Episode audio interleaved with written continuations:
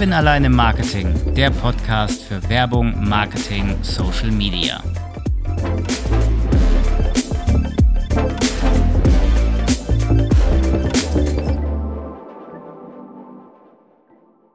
Im Marketing geht es ja auch darum, dass man einen Kundenwert generiert und mehr oder weniger nachhaltige Geschäftsbeziehungen aufbaut. Marketing ist da aber auch nur ein Baustein. Es gibt ja auch noch den Vertrieb und in einer idealen Welt muss ja das Marketing mit dem Vertrieb zusammenarbeiten, beziehungsweise es soll ja auch zusammenarbeiten. Das nennt man dann Marketing Sales Alignment. Es gibt allerdings auch ähm, Account Management Strategien, auch im B2B-Vertrieb, vor allem im B2B-Vertrieb, wo einfach der Vertrieb mittels Strategien einen Kundenwert generieren und nachhaltige Geschäftsbeziehungen aufbauen kann. Da gibt es Methoden, es gibt Prozesse, es gibt Tools. Wie das Ganze allerdings im Einzelnen aussieht, was die Methodik ist, was die Prozesse sind, welche Tools man anwendet, darüber rede ich heute mit Hans-Peter Neb, dem Autor des Buches Account Management Strategien im B2B-Vertrieb. Hans-Peter, es freut mich sehr, dass ich dich heute in meinem Podcast begrüßen darf und natürlich auch, dass du den Weg ins virtuelle Studio gefunden hast. Stell dich gern einmal vor. Hey Kevin, das mache ich gerne. Ähm, danke, dass wir heute zusammen sprechen können. Äh, freut mich sehr, freue mich auf das Gespräch. Ähm, ja, ich selber bin der HP, der Hans-Peter Neb. Ähm, ich habe in der Vergangenheit äh, sehr viel mit Unternehmen zusammenarbeiten dürfen im Bereich Vertrieb, im Bereich Marketing. Deswegen hat mir deine Einführung sehr gut gefallen, weil beides gehört letztendlich zusammengedenkt, äh, gedacht an der Stelle. Meine ersten Schritte beruflich waren tatsächlich im Key Account Management ähm, im Bereich B2B, wo ich meine ersten Schritte und Erfahrungen sammeln durfte in einem deutsch-amerikanischen Umfeld, was mich sehr, sehr inspiriert hat, wo ich sehr viel erleben konnte äh, in jungen Jahren, ähm, mir abgucken konnte und äh, hatte verschiedenste äh, Stationen dann so im äh, Lebenslauf äh, vertrieblicher Natur, vertriebliche Aufgaben. Ähm, äh, und war auch als Geschäftsführer tätig in, in verschiedenen Rollen ähm, und bin seit etlichen Jahren ähm, äh, dabei, Unternehmen zu helfen, auf eine andere Flughöhe im Bereich B2B-Vertrieb zu kommen. Äh, wir implementieren Vertriebsprozesse gerade mit dem Hintergrund äh, der Account-Management-Strategien, um ihnen zu helfen, erfolgreicher zu werden und äh, weg vom Verkaufen zu kommen, sondern eben auf Augenhöhe zu kommen. Und das Motto dabei ist ganz einfach, hört auf zu verkaufen, sondern macht es eurem Kunden leichter zu kaufen. Das ist mal eine Einführung. Das könnte auch ein extrem cooles Schlusswort sein. es hat sich tatsächlich herausgestellt, ähm, dass viele Unternehmen tatsächlich keinen Vertriebsprozess haben. Ähm, wir haben in Deutschland eine Kultur, wo wir keine Vertriebsausbildung haben, obwohl das ein Kernprozess ist nach Michael Porter. Und äh, wenn man mal über den Teich schaut, sieht man, äh, in Amerika studiert man Vertrieb, in Deutschland landet man im Vertrieb.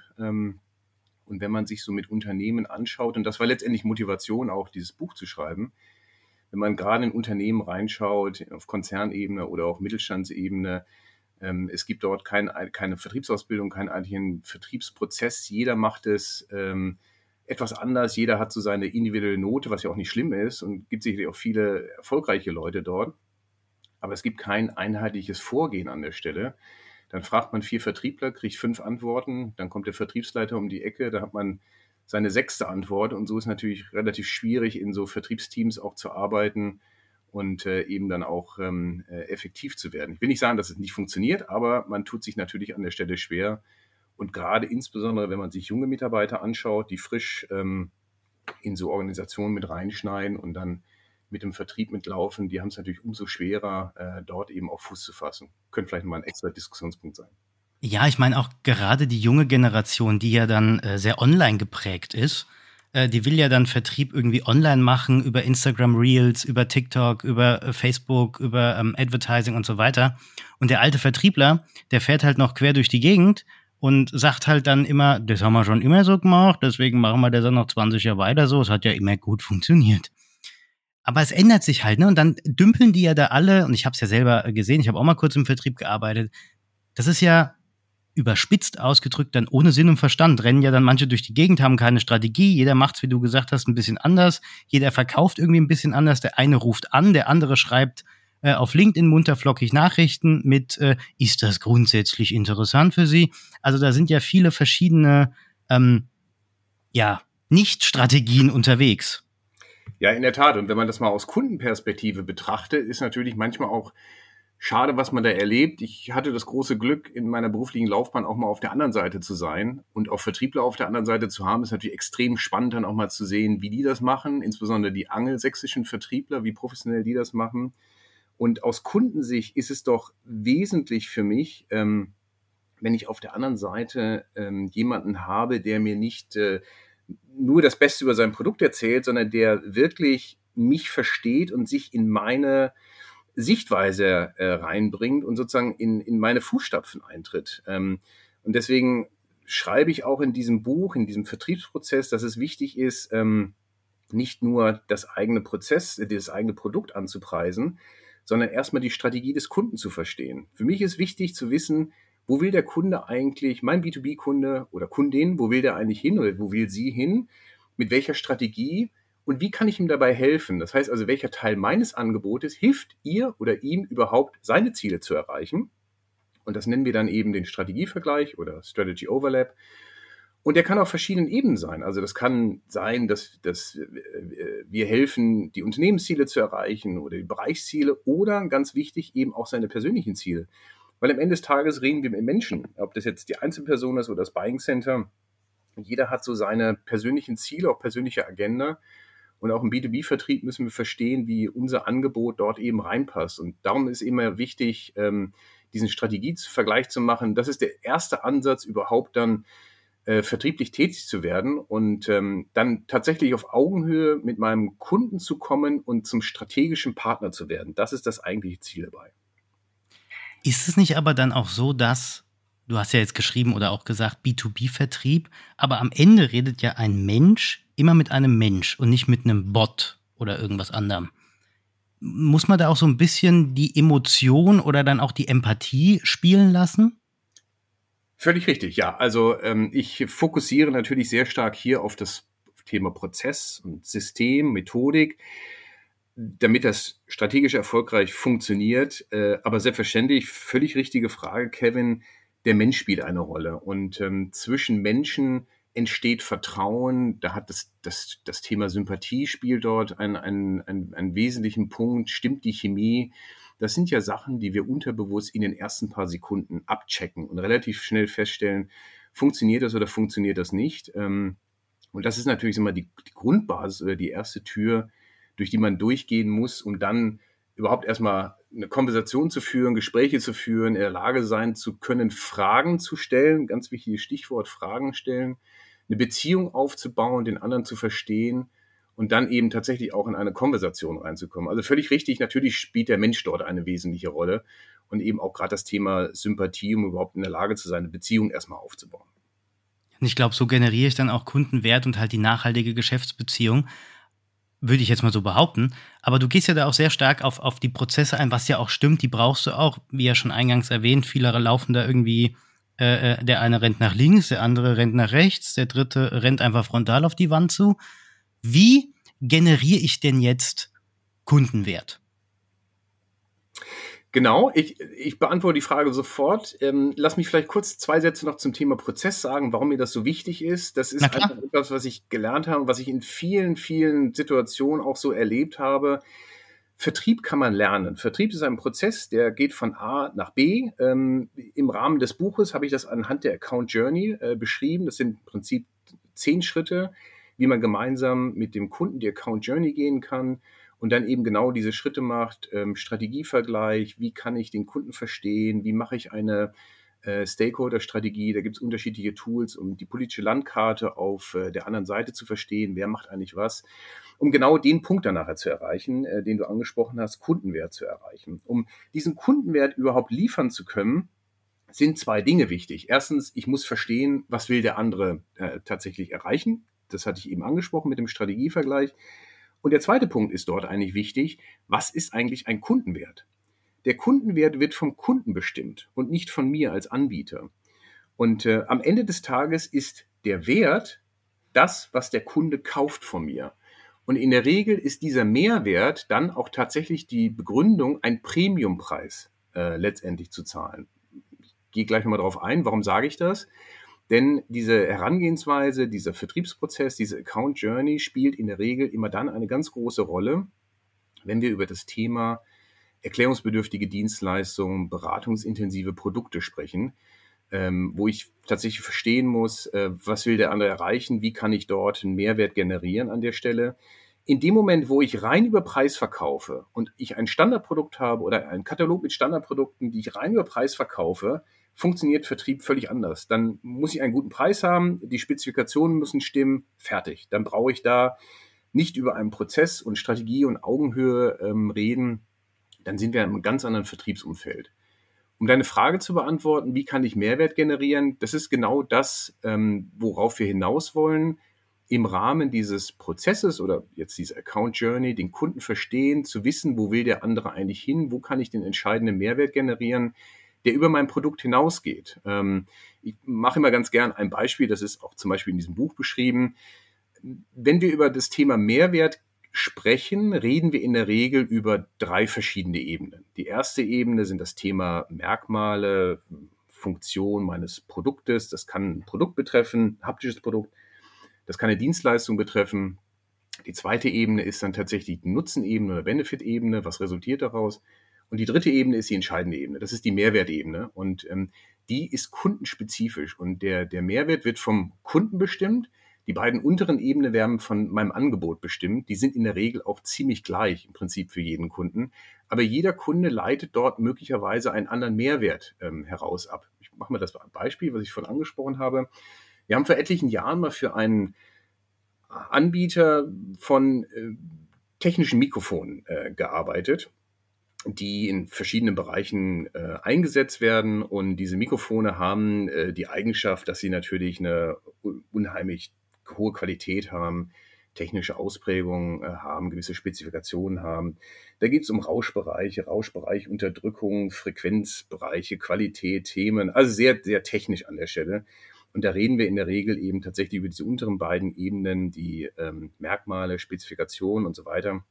Und dann haben wir versucht, in dem Gespräch mal herauszufinden, lieber Kunde, was ist denn letztendlich das, was ist der Mehrwert, den der Kunde ähm, aus Ihren Mikrofon bekommt? Wofür setzt er die eigentlich ein? Was ist sozusagen eigentlich der Einsatzzweck? Was ist der Sinn, äh, der, der, der, der Purpose dahinter? Und nach so ein bisschen Gespräch und, und Herausarbeiten haben wir dann verstanden, die Kunden setzen diese Mikrofone in ihren technischen Bereichen um, im Bereich der Forschung und Entwicklung. Ich mache es ein bisschen jetzt einfacher, dass die Story rüberkommt.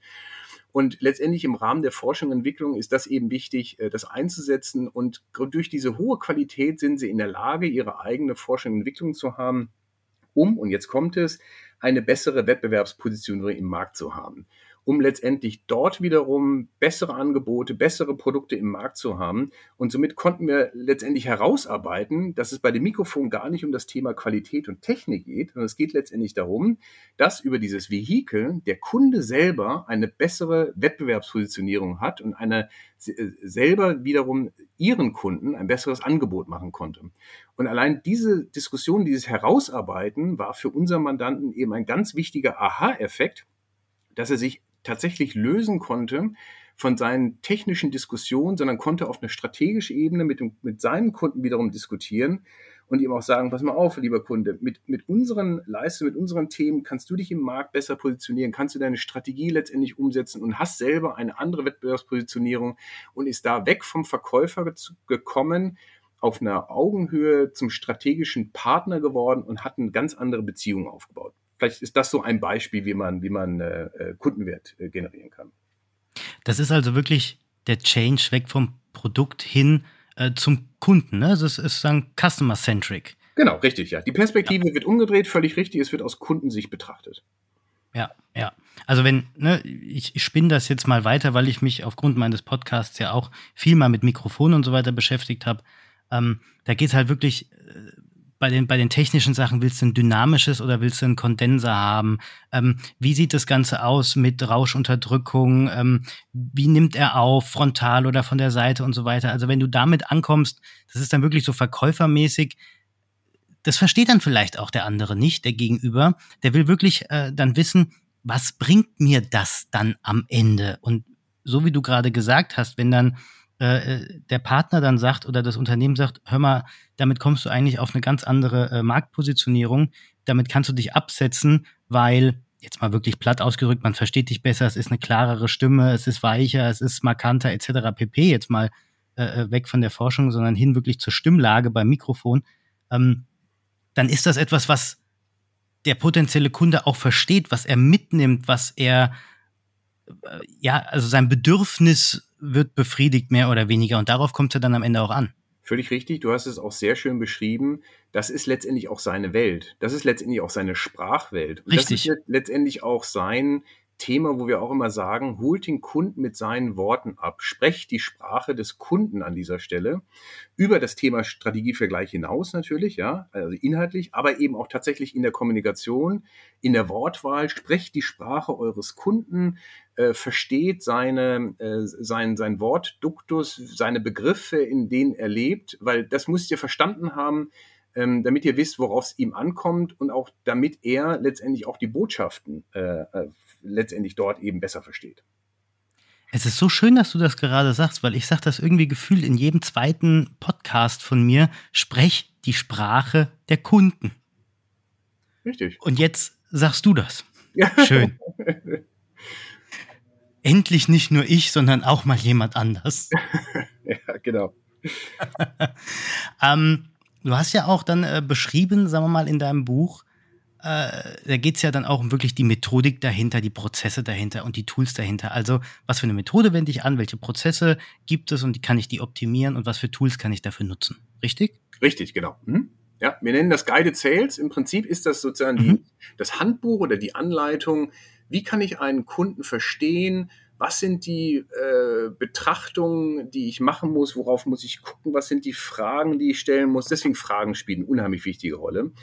Diese, dieser Prozess, diese Account Journey gibt die Schritte mit. Ähm, dort haben wir letztendlich die, die Betrachtungsbereiche, dort haben wir die Fragen, die ich letztendlich stelle bei meinem Kunden, äh, um sag mal, Erkenntnisse zu generieren, die mir, die mir weiterhelfen, die mir zum nächsten Schritt weiterhelfen. Deswegen nennen wir es eben auch Guided Sales.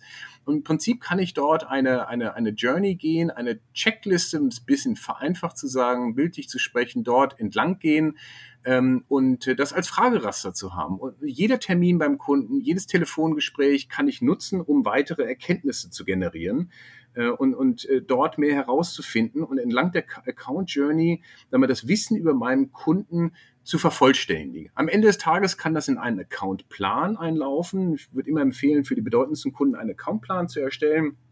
Der wird vielleicht einmal im Jahr aktualisiert.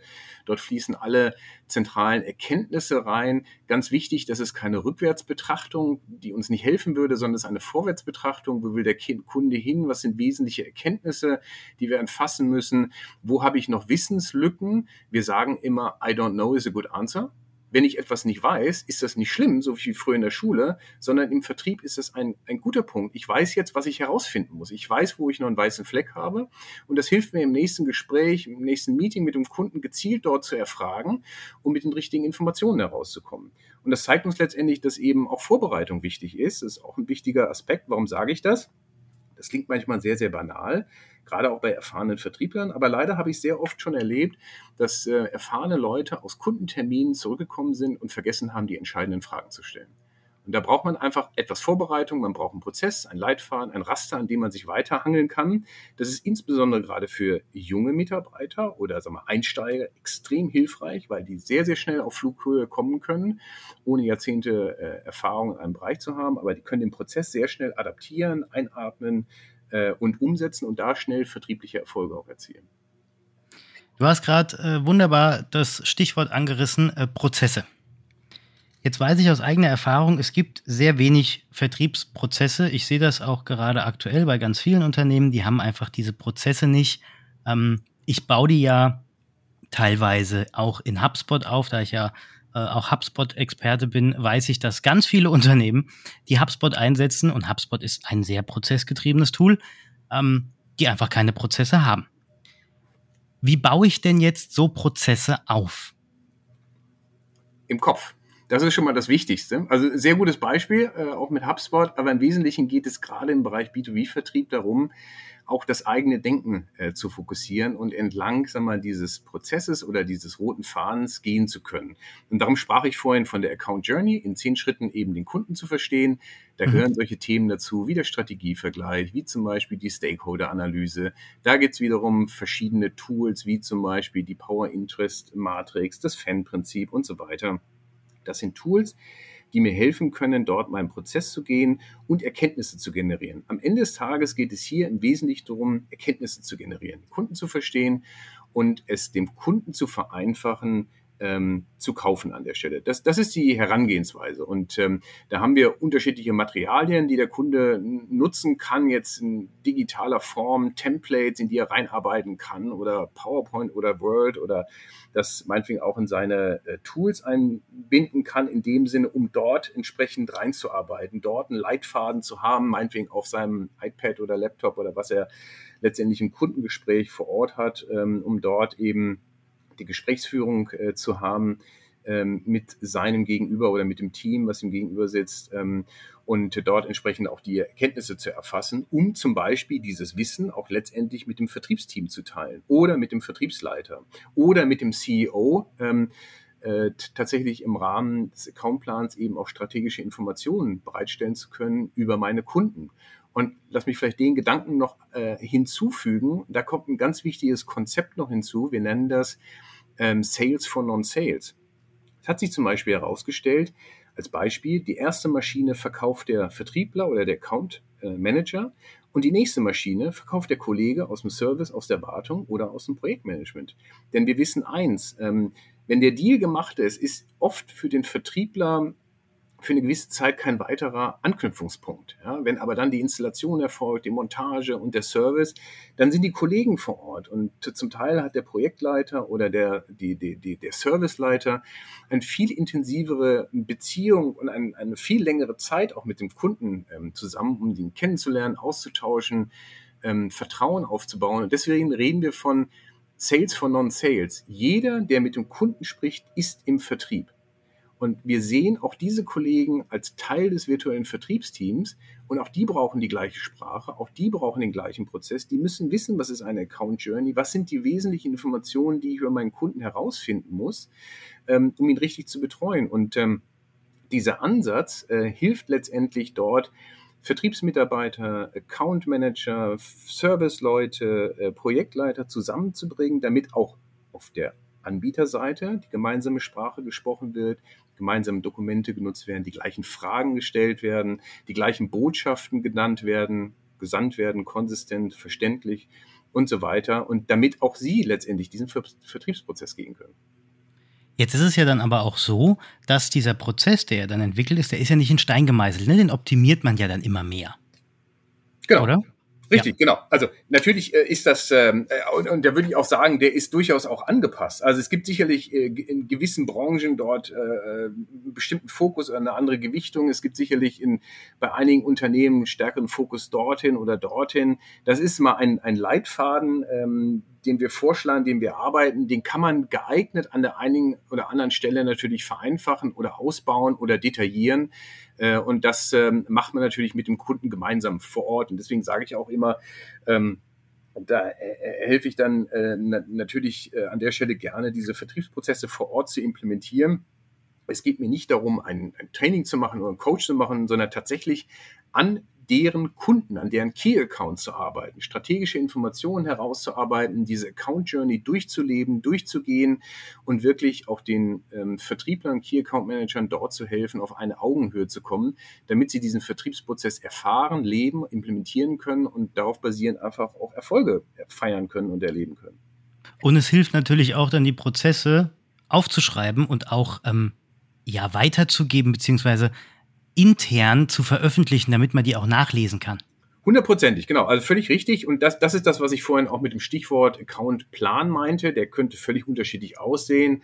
Bei manchen Kunden haben wir dort das mal in PowerPoint implementiert, bei anderen in, äh, in, in Word oder in, in deren Systeme vor Ort. Das kann man insofern adaptieren, was am besten passt.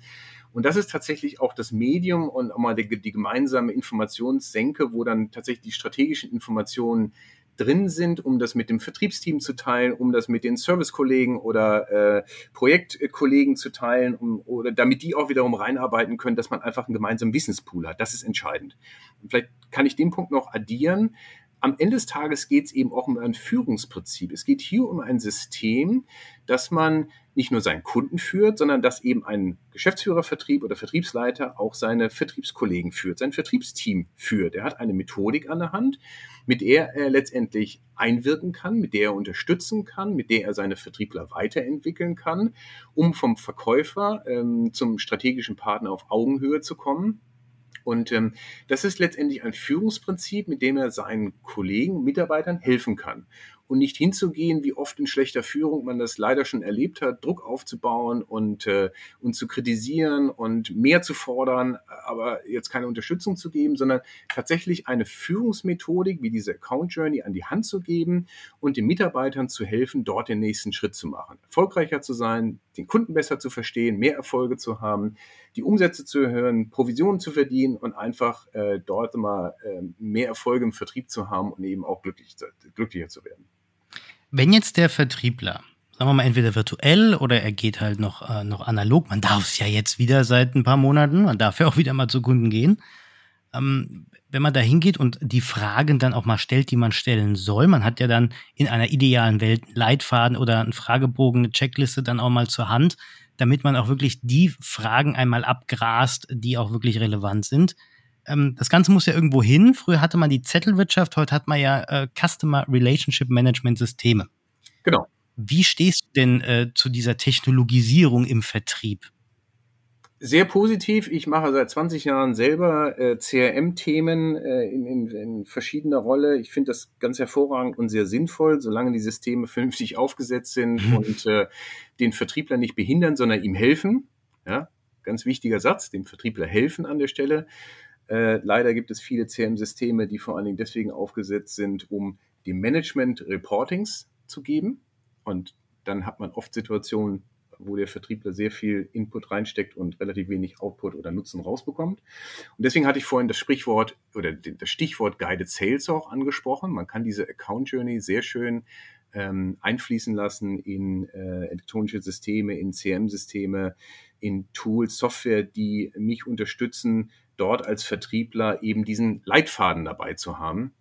Und äh, darum hatten wir eben auch ein Kapitel in dem Buch Customer Conversation Management Systeme, um tatsächlich eben Dialoge beim Kunden zu führen, um äh, Checklisten dabei zu haben, Leitfäden dazu bei zu haben, ähm, äh, um die auf meinem iPad oder Laptop, meinetwegen auch auf dem iPhone äh, oder Smartphone zu haben und vor Ort ähm, äh, darauf zurückgreifen zu können und wirklich den Fokus auf dem Kunden zu haben und äh, die Unterstützung zu haben. Also deine Frage zu beantworten, ich bin ein großer Fan von diesen Systemen, solange sie so aufgebaut sind, dass sie meinem Vertriebler helfen oder meiner Vertrieblerin helfen und diesen Guided Sales Ansatz ähm, verfolgen, um sozusagen immer zu sagen, der nächste Schritt ist dieser, die nächste Checkliste ist dieser. Jetzt kannst du Folgendes in Erfahrung bringen sammel die Informationen hier im System oder im Tool, damit du und dein Team später darauf zurückgreifen können und damit du jederzeit weißt, okay, was wissen wir, wo sind noch weiße Flecken äh, oder wo muss ich Aktualisierung vornehmen. An der Stelle, ich hoffe, du stimmst mir zu. Excel ist kein CRM. Korrekt. Bitte nicht. Ich kenne ganz viele Unternehmen, die Excel oder man sagt damals, äh, hat man noch gesagt, die Becksche Loseblattsammlung, äh, einsetzen für ein Customer Relationship Management. Bitte nicht. Nehmt euch ein Tool, egal ob Salesforce, HubSpot etc. pp. Aber bitte nicht Excel. In der Tat, ja. Ja, äh, kennst du auch noch Unternehmen, die Excel haben oder wirklich noch die lose Blattsammlung?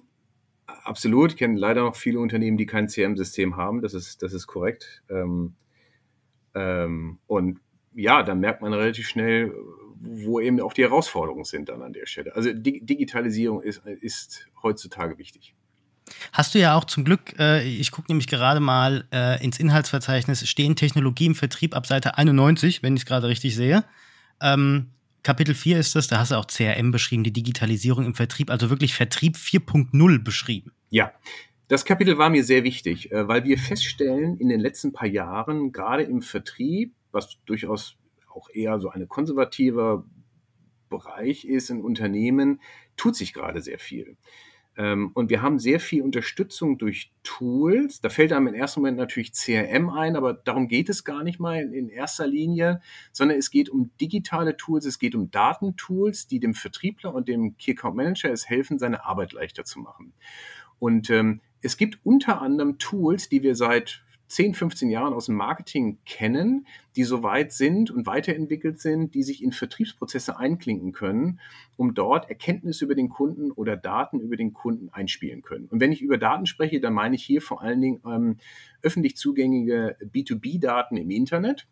Mhm. Dann kommen wir so zu Aspekten wie äh, digitale Kaufsignale äh, einzufangen, äh, wie zum Beispiel zu wissen, welche Unternehmen waren auf meiner Website, ist das vielleicht sogar Bestandskunde oder Neukunde? Und was hat sie da interessiert? Und wo könnte man dann Anknüpfungspunkte finden? Oder Digital Listening Tools, Digital Listening Erkenntnisse über Kunden erfassen um die dort einfließen zu lassen in den Vertriebsprozess und sie meinetwegen auch ins CM-System einzupflegen. Und da findet gerade eine unheimlich spannende Sache statt, seit einigen, seit einigen Jahren. Und tatsächlich, wir reden über Vertrieb 4.0, dass wir eben dort neue Tools haben, die uns neue Erkenntnisse bringen, die uns als Vertriebler die Arbeit leichter machen. Und plötzlich haben wir den Bedarf, unsere Organisation im Vertrieb weiterzuentwickeln zu sogenannten Digital äh, Sales Support Abteilung. Und wir haben den Bedarf, dass wir neues Skillset brauchen. Wir brauchen nämlich Menschen, die in Daten denken, die in Prozessen denken, die in der Lage sind, digitale Tools zu bedienen. Ich hatte eben ein paar genannt an der Stelle. Und ähm, dort helfen können, diese Erkenntnisse zu generieren ähm, aus diesen Daten. Und ähm, das Spannende, was dort stattfindet, ist, ähm, es äh, werden neue Tools implementiert, es kommen dort neue Leute rein, neue Abteilungen, die dann auch mit den Vertrieblern, Key Account Managern zusammenarbeiten.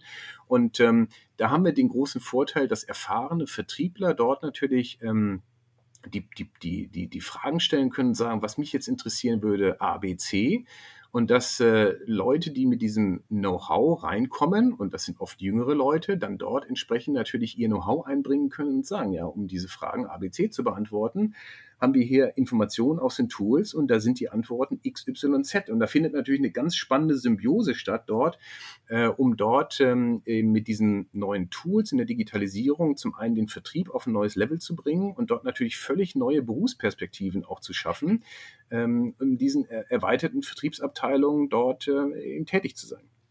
Also da hast du nicht nur CRM, sondern gehen wir mal im Alphabet weiter. Du hast auch äh, CDP, also Customer Data Plattform. Richtig, als genau. Tool. Ja. ja. Die, die dir ja dann helfen, wirklich den Kunden dann besser zu verstehen. Das kann man ja auch alles miteinander verknüpfen. Und du hast jetzt auch noch ein anderes Tool ähm, angesprochen. Ich nenne das Kind einfach mal beim Namen. Liebe Grüße, Carolina Bräuninger, wenn du es hörst. Äh, EchoBot. Richtig. Ist doch da auch so ein Tool, was man ja. einfach äh, für den Vertrieb nutzen kann, weil du öffentliche Daten einfach gesammelt bekommst, äh, um da wirklich äh, ja deine Arbeit dir zu erleichtern ein sehr schönes Beispiel. Tatsächlich EchoBot äh, gibt verschiedene andere noch, aber ein sehr schönes Beispiel, um zum Beispiel nach Stichworten äh, im Internet äh, öffentlich zugängliche Daten zu suchen, um da zum Beispiel Aufhänger zu finden, sogenannte digitale Kaufsignale. Ich mache ein einfaches Beispiel. Das ist in dem Buch auch beschrieben. Ähm, nehmen wir mal an, ähm, äh, dort, du bist ein Gabelstaplerhersteller als Beispiel und du findest über äh, Tools wie EchoBot oder andere digitale Kaufsignale und äh, stell, stellst fest, dort gibt es eine Müller KG, die baut gerade ein neues Werk oder eine Meier GmbH, die baut dort eine Halle oder eine, eine, ein Architekturbüro hat ähm, veröffentlicht den Auftrag für eine Schmidt GmbH gewonnen zu haben, die äh, dort neu baut. Das sind für diesen Gabelstaplerhersteller alles strategisch interessante Informationen, weil hier digitale Kaufsignale gesandt werden. Der Gabelstaplerhersteller weiß zum Beispiel, demnächst wird hier ein Werk gebaut, dort wird Logistik gebraucht, dort werden Gabelstapler gebraucht und er weiß das frühzeitig. Er kann frühzeitig dort eben vertrieblich aktiv werden das ist datenschutzrechtlich völlig erlaubt, weil das B2B-Daten sind. Es sind keine personenbezogenen Daten, die sind öffentlich, auf die kann er sich beziehen. Und als Vertriebler ist für mich nichts schöner, als tatsächlich einen Gesprächsaufhänger zu haben und dort dann eben tatsächlich auch ähm, zum Beispiel tätig zu werden. Ja, du machst ja dann auch keine Kaltakquise in dem Sinne, sondern du kannst auch über irgendwas reden. Korrekt, ja. Ich gratuliere erstmal zu dem Vorhaben, ein neues Werk zu bauen, Kapazitäten zu erweitern und äh, biete meine Hilfe an, dort zu unterstützen an der Stelle. Und das ist ein ganz anderer Aufhänger als Sehr geehrte Müller KG, Planen Sie in den nächsten Jahren vielleicht irgendwas? Wir hätten da äh, ein Produkt, was eventuell dann passen könnte. Äh, ist das grundsätzlich erstmal interessant für Sie? Da legt doch jeder auf. Genau, richtig, ja. Ein anderes Beispiel, wenn ich das anführen darf, ist auch ganz spannend, auch ein, auch ein Praxisbeispiel. Äh, wir reden über sogenannte Lookalike Models. Äh, auch da sind Tools beschrieben in dem Buch. Die Fragestellung könnte zum Beispiel sein, ich habe jetzt einen Kundenbestand von einigen hundert B2B-Kunden und die Fragestellung könnte sein, wer sind denn meine nächsten Kunden? Wer sind denn meine nächsten 10, 50, 100 Kunden dieses nächstes Jahr oder in drei Jahren? Und ähm, die kann man mit ähm, Herangehensweisen wie ähm, Lookalike-Methoden beantworten. Das ist kein neues Verfahren. Das Entscheidende ist aber, wir setzen hier auf neue Daten auf. Und zwar schauen wir im Internet äh, frei verfügbare Informationen wie Webseitendaten, Social Media äh, Informationen oder technische Informationen auf Webseiten und machen Folgendes. Nehmen wir an, wir haben einen Kundenbestand von 500 Unternehmen. Die schmeißen wir in unser Tool. Ich bin beschreibe es ein bisschen flapsig jetzt, um auf den Punkt zu kommen. Und dieses Tool macht Folgendes. Äh, dieses Tool analysiert die Webseiten von meinen 500 Kunden und vergleicht sie mit den, ich sag mal, drei Millionen Kunden, die es vielleicht jetzt in Deutschland gibt, die möglicherweise eine Website haben. Oder sagen wir zwei Millionen und macht Folgendes. Dort werden äh, Analysen gemacht äh, über Stichworte, äh, äh, Texte, Begriffe, Überschriften, die auf den Webseiten benutzt werden oder technische Informationen oder äh, Content in, in Social Media. Denn eins ist ja auch ganz interessant. Ähm, Unternehmen beschreiben sich auf ihrer Website möglichst so gut wie möglich, um nach außen darzustellen, was machen sie. Und jetzt können diese Tools sagen, okay, wir finden da draußen 100 weitere Unternehmen, 100 Datensätze, 100 Webseiten, die maximal ähnlich sind zu meinen 500 Bestandskunden, die ich habe. Ja, vorher würde man eine Bereinigung noch machen und sagen, wer sind meine besten Kunden und wen will ich eigentlich haben und welche will ich nicht haben. Das überspringen wir jetzt mal. Und ich habe über diese Lookalike-Methoden die Möglichkeit, meinetwegen auf 50 oder 100 weitere Unternehmen zuzugreifen, die die höchste Ähnlichkeit zu meinem Kundenbestand haben, aufgrund dieses Vergleiches der Website-Informationen, die ich gefunden habe. Das heißt, die Wahrscheinlichkeit besteht sehr hoch, dass diese Unternehmen mh, zu, zukünftig zu meinen Neukunden gehören. Das heißt, ich kann die gezielt ähm, eben angehen. Ich will ein Praxisbeispiel nennen. Wir hatten ähm, einen, ein Unternehmen oder einen Kunden, das hat äh, Videokonferenzanlagen äh, angeboten. Und die sind äh, dieses Verfahren gegangen und haben dann nachher festgestellt, ähm, sie haben tatsächlich dann eine, eine, eine, eine, eine Liste bekommen, eine Targetliste an Unternehmen. Die sind sie dann auch durchgegangen und haben sie akquisitorisch betreut, recht erfolgreich betreut und haben nachher eine, eine Analyse gemacht, warum war das eigentlich erfolgreich und haben einen Aspekt, ich vereinfache ein bisschen, einen Aspekt herausgefunden. Das waren in der Regel alles Unternehmen, die Tochtergesellschaften im Ausland hatten, insbesondere in China hatten. Und die hatten letztendlich den Bedarf, mit ihren ähm, Kollegen in den Tochtergesellschaften oder Tochter- und Muttergesellschaften eben zu kommunizieren über Videokonferenzanlagen, äh, Analysen. Und das ist unter anderem eben auch auf den Webseiten dort ähm, publik geworden oder äh, war dort drauf als Information oder als technische Information. Lange Rede, kurzer Sinn, dieser Lookalike-Algorithmus hat exakt das herausgearbeitet, hat in dieser Target List genau diese Unternehmen ähm, äh, geliefert, die eben nachher mit einer hohen Wahrscheinlichkeit dann eben auch Neukunden geworden sind. Und jetzt gebe ich kurz einen Exkurs ins Marketing. Das Ganze kann man auch auf LinkedIn bei LinkedIn-Ads schalten im Übrigen. Das sind auch Lookalike-Ads. Man lädt eine Liste hoch, Matched Audiences heißt das Ganze, und äh, auf LinkedIn kann man dann eine Lookalike-Kampagne fahren und dann werden halt Personen mit der Ad bespielt, die die gleichen Interessen beispielsweise haben. Äh, das ist ja dann sowas ähnliches. Völlig richtig und das wird zum Beispiel in dem Buch auch so beschrieben. Genau. Siehst du? Passt. Da haben wir noch Marketing und Sales dann sogar auch noch mal verbunden. Exakt, genau, richtig. Ja. ja, ist total faszinierend zu sehen, was die Plattformen heutzutage bieten, welche Daten man herausgreifen kann und wie man sie nachher auch wieder verwenden kann, um dann akquisitorisch gezielt äh, äh tätig zu sein. Ja, das ist der Knaller. Und in den USA geht es ja sogar noch mal ein bisschen mehr als in Deutschland. Ne? Also ich gebe dir mal ein Beispiel ganz kurz, ist so ein kleiner Abriss. Ähm, ich habe mit meinem Podcast-Hoster ja meine Masterthese zusammengeschrieben und da ging es um, um Werbeanalyse im Podcast. Und da habe ich ähm, Daten gekriegt, anonymisiert natürlich. Und er hat mir gesagt, wenn du jetzt in Amerika wärst und wir würden das Ganze äh, komplett in Amerika machen, du kannst dir sogar die Daten abgreifen, wie warm ist es gerade an dem Standort, wo du mit deinem Handy äh, den Podcast hörst. Ach, okay. Ja, genau.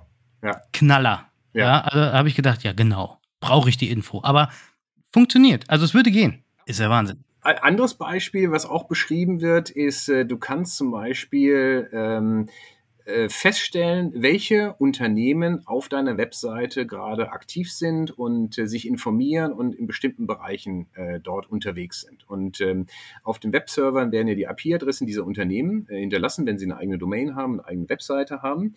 Jetzt reden wir mal von mittelständischen Unternehmen. Und du kannst diese IP-Informationen nutzen, um sie tatsächlich mit realen B2B-Unternehmensdaten wiederum zurück zu verknüpfen, um dann zu wissen, das war jetzt meinetwegen äh, die Elektronik GmbH sowieso oder die Maschinenanlagenbau äh, AG sowieso und weiß dann diese Firma, also nicht die Person, sondern die Firma, darum ist datenschutzkonform in der Europäischen Union, war jetzt auf meiner Website und hat meinetwegen den Bereich Marketing-Apps sich genauer angeschaut und hat dort äh, drei bis fünf Minuten äh, äh, äh, sich das näher angeschaut. Ich weiß übrigens, vor zwei Tagen waren Sie schon mal da, genau auf diesem Bereich. Und dann kann ich mal davon ausgehen, dass Sie dort einen gewissen Bedarf haben und kann versuchen herauszufinden, naja, wer ist denn bei dieser Firma jetzt zum Beispiel im Bereich Marketing oder Vertrieb aktiv über Netzwerke wie Xing und LinkedIn und äh, hätte äh, einen konkreten Aufhänger, weil ich weiß, es gibt offensichtlich dort ein Interesse ähm, an diesen Themen, an diesen Bereichen. Wie gesagt, datenschutztechnisch völlig in Ordnung, weil wir eben über Unternehmensdaten sprechen. Kommen wir mal zur Abschlussfrage an der Stelle. Wie siehst du den Vertrieb in den nächsten fünf Jahren und wird ein Chatbot, ein Vertriebschatbot eventuell die äh, Arbeitnehmer, die Vertriebler angreifen oder ist es nur ein Ergänzungstool? Boah, zwei sehr gute Fragen. Äh, vielleicht mal die erste mal adressieren. Also der Vertrieb wird in Zukunft stärker prozessorientiert sein und digitalisierter sein und wird vor allen Dingen auf das Thema Mehrwert stärker ausgerichtet sein. Und an der Stelle vielleicht nochmal eine gedankliche Ergänzung. Da haben wir gerade in Europa und Deutschland noch einige Schritte zu gehen. Gerade die Angelsachsen sind dort relativ weit, aber wir sehen, was dort möglich ist. Also wir werden dort stärker Mehrwertdenken äh, haben. Wir werden stärker prozessorientiert sein, in Teams arbeiten, Daten und digitale Tools nutzen, was ja letztendlich auch ein prozessuelles Thema ist um den Kunden besser zu verstehen, Mehrwerte ähm, äh, zu generieren, zu kommunizieren, um es letztendlich dem Kunden leichter machen zu kaufen. Also weg vom Verkauf hin zu dem Prinzip, es dem Kunden leichter machen zu kaufen. Ich denke, das ist eine Entwicklung, die sieht man, ähm, das ist absehbar und das macht auch ganz viel Sinn. Das Thema Chatbot Nein, es wird den Menschen nicht ersetzen. Also wir müssen jetzt ein bisschen unterscheiden, gerade im Bereich B2B-Vertrieb, äh, über das, was wir heute gesprochen haben, im Bereich Key Account Management, erklärungsbedürftige oder beratungsintensive Produkte mit Sicherheit nicht, wird es nicht ersetzen. Der Chatbot ist aus meiner Sicht im Bereich Marketing, Vertrieb in anderen Situationen durchaus sinnvoll, wenn man in einer ähm, digitalen Interaktion ist und wenn bestimmte Informationen zum Beispiel erfragt werden oder wenn gewisse Szenarien vorgefiltert oder vorqualifiziert werden, was möglich ist anhand von bestimmten Fragen, ist es auf jeden Fall eine Sache, die äh, äh völlig klar und völlig normal ist und, und total Sinn macht.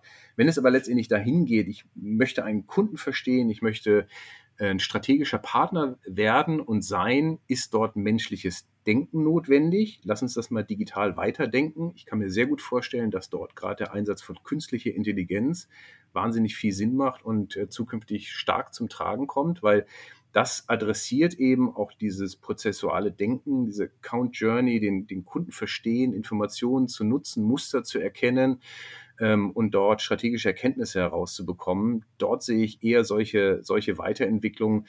Und dann bin ich letztendlich auch bei dem Prinzip, das richtige Tool für die richtige Aufgabe einsetzen. Der Chatbot hat bestimmt an bestimmten Stellen total viel Sinn und eine gute Möglichkeit. Am Ende des Tages wird aber der, der, der Mensch hier eine ganz wesentliche Rolle spielen, weil wir sind bei größeren Investitionsentscheidungen, fünf, sechs, sieben, achtstellige Beträge werden investiert, Vertrauen wird zwischen Menschen aufgebaut und äh, strategische Erkenntnisse werden durch Menschen gemacht oder wie gesagt zukünftig künstliche Intelligenz, um da auch strategische Entscheidungen zu treffen, Investitionsentscheidungen. Und da spielt der Mensch nach wie vor eine extrem wichtige und ganz wesentliche Rolle. Perfektes Schlusswort an der Stelle. HP, vielen lieben Dank, dass du mit mir heute über Account Management Strategien im B2B-Vertrieb gesprochen hast. Dein LinkedIn-Profil, deine Homepage und natürlich auch der Amazon-Link und der Springer-Gabler-Link zum Buch. Alles in den Show Notes und im LinkedIn-Post. Vielen lieben Dank. Kevin, sehr gerne, hat Spaß gemacht. Ebenfalls Dankeschön, war ein sehr angenehmes Gespräch und äh, äh hat, glaube ich, war, war, war sehr gut, hat mir gut gefallen. Herzlichen Dank. An meine Hörerinnen und Hörer, wie sieht's denn bei euch im Unternehmen aus? Habt ihr denn schon ein CRM im Einsatz oder sagt ihr, die Becksche Loseblattsammlung und Excel, das reicht mir erstmal? Lasst mich doch gerne einfach mal wissen. Schreibt mir gerne auf LinkedIn oder einen Kommentar auf podcast.de oder schreibt mir eine E-Mail unter kevin at kevinalleinemarketing.de. Das war's für heute. Wir hören uns. Bis zum nächsten Mal.